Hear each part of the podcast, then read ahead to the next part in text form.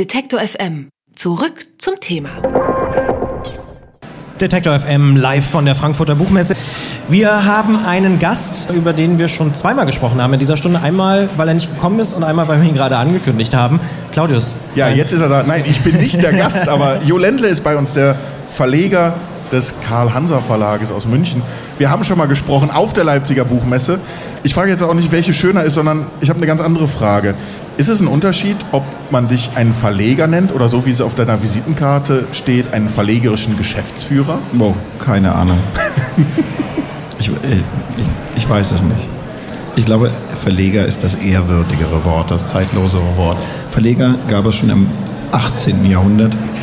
Verlegerische Geschäftsführer sind irgendwann wahrscheinlich in der späten Mitte des 21. Jahrhunderts dazu getreten.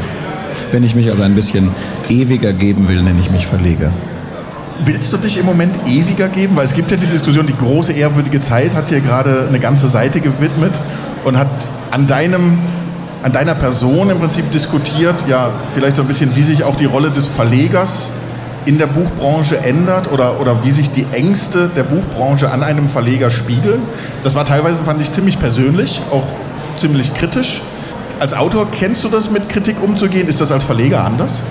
Na, als Verleger ist es höchstens insofern anders, weil man nicht nur für sich steht, sondern weil man natürlich für das ganze Haus steht, für, auch für ein Prinzip des Hauses, für eine Art des Verlegens.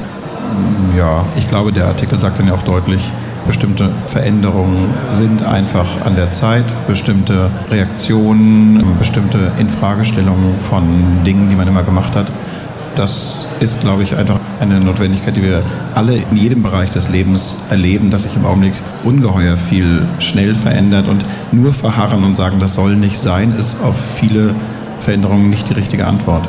Was ist denn die richtige Antwort? Ja, hm. Tick, Verle Tick, Verleger sein. Nein, die richtige Antwort ist, glaube ich, tatsächlich im Moment sozusagen ein Doppelspiel. Zum einen Dinge ausprobieren, beweglicher sein, in, in der Aufnahme von Ideen, weil klar ist, bestimmte Traditionen werden sich nicht ungebrochen fortsetzen lassen.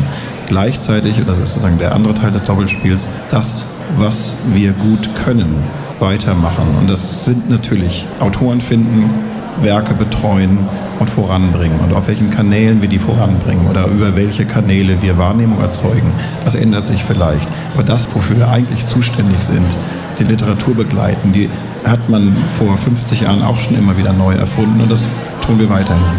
Ihr steht mit dem Hansa Verlag für Literatur, für Belletristik, aber jetzt in einer Zeit, wo man ständig Themen hat, politische Themen, gesellschaftlich relevante Themen, ist da das Sachbuch das stärkere oder bedeutendere Segment? Ich glaube nicht, dass es das stärkere oder bedeutendere ist, aber es ist eines, wo ähm, enorm Hoffnungen und Notwendigkeiten gerade drauf liegen. Wir haben im letzten Jahr tatsächlich einen Schritt gemacht, wenn man sich die Zeitung anguckt. Äh, die Washington Post hat gerade 50 neue Redakteure eingestellt. Das ist ja nicht ohne Grund, sondern das liegt daran, dass Menschen in unsicheren Zeiten, in denen Behauptungen und Pseudo-Wahrheiten zur Tagesordnung gehören, wollen Menschen Einordnungen und Grundlagen und Tatsachen haben.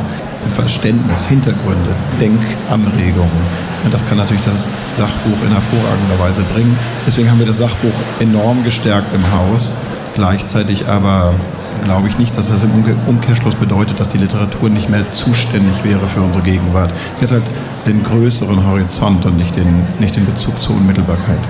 Es gibt ein wunderbares Genre, das erzählende Sachbuch, so Memoir sagt man teilweise auch in Amerika, ein persönliches Sachbuch berichtend, was es in Deutschland sehr, sehr schwer hat, habe ich das Gefühl. Wir hatten ein Gespräch mit Christoph Links vom Christoph Links Verlag, der ja sehr mit seinen Büchern auch in diese Richtung geht.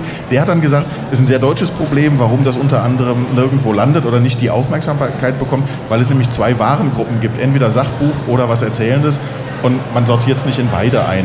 Sind das so klassisch deutsche Probleme, wo man sagt, ja, Schokolade ist praktisch quadratisch statt lecker? Oder ist das was, was eigentlich nicht den Kern der Sache trifft, wenn man über solche, solche Formen redet, die ja eigentlich einem Publikum diese komplexen Probleme aufdröseln sollten? Ach, ich, ich glaube das gar nicht. Ich glaube, dass das vor fünf Jahren wirklich eine Schwierigkeit war, dass diese narrativen Formen von Wissensvermittlung oder auch von Lebenserinnerungsvorträgen, dass die nicht einzuordnen waren. Inzwischen sind da große, wichtige Bücher erschienen. Ich erinnere an Harvey Habicht von Helen MacDonald, die genau in so eine Rubrik passen. Und inzwischen weiß sowohl der Buchhändler wie auch der Kritiker und Journalist, die wissen genau, was sie für jeweils auch schon wieder Subgenres vor sich haben. Es gibt ein Phänomen, was es tatsächlich in England gibt und in, was in Deutschland überhaupt nicht kategorisierbar ist, das ist dieses Armchair Travel Book, also die narrativen Reiseberichte. Die haben in England ein eigenes Fach, ein eigenes Regal, aber das narrative Non-Fiction Book oder das Memoir, das haben die Buchhändler jetzt gelernt. Apropos Buchhändler, du bist ja nicht nur Verleger, du bist auch Autor. Ich erinnere an eine Zeit, da warst du Verleger eines anderen Hauses, nämlich bei Dumont. Da hast du, glaube ich, immer früh morgens, so zwischen neun und acht, nochmal jeden Tag zwei Stunden geschrieben. Gibt es die Zeit noch für den Autor, Jo Ländle? Die gibt es noch, die ist auf eine halbe Stunde zusammengeschnurrt. Und in dieser halben Stunde mache ich etwas, das ich Schreiben nenne, das aber, wenn man genau hinguckt, darin besteht, dass ich vor mich hinstarre aber es ist trotzdem eine schöne, ruhige Situation in meinem Leben. Was kommt ehrlich gesagt nichts bei raus gerade. Jo Ländle zu Gast bei Detektor FM hier auf der Frankfurter Buchmesse. Wir sagen vielen Dank und, das ist die schönste Floskel hier, noch eine schöne Messe.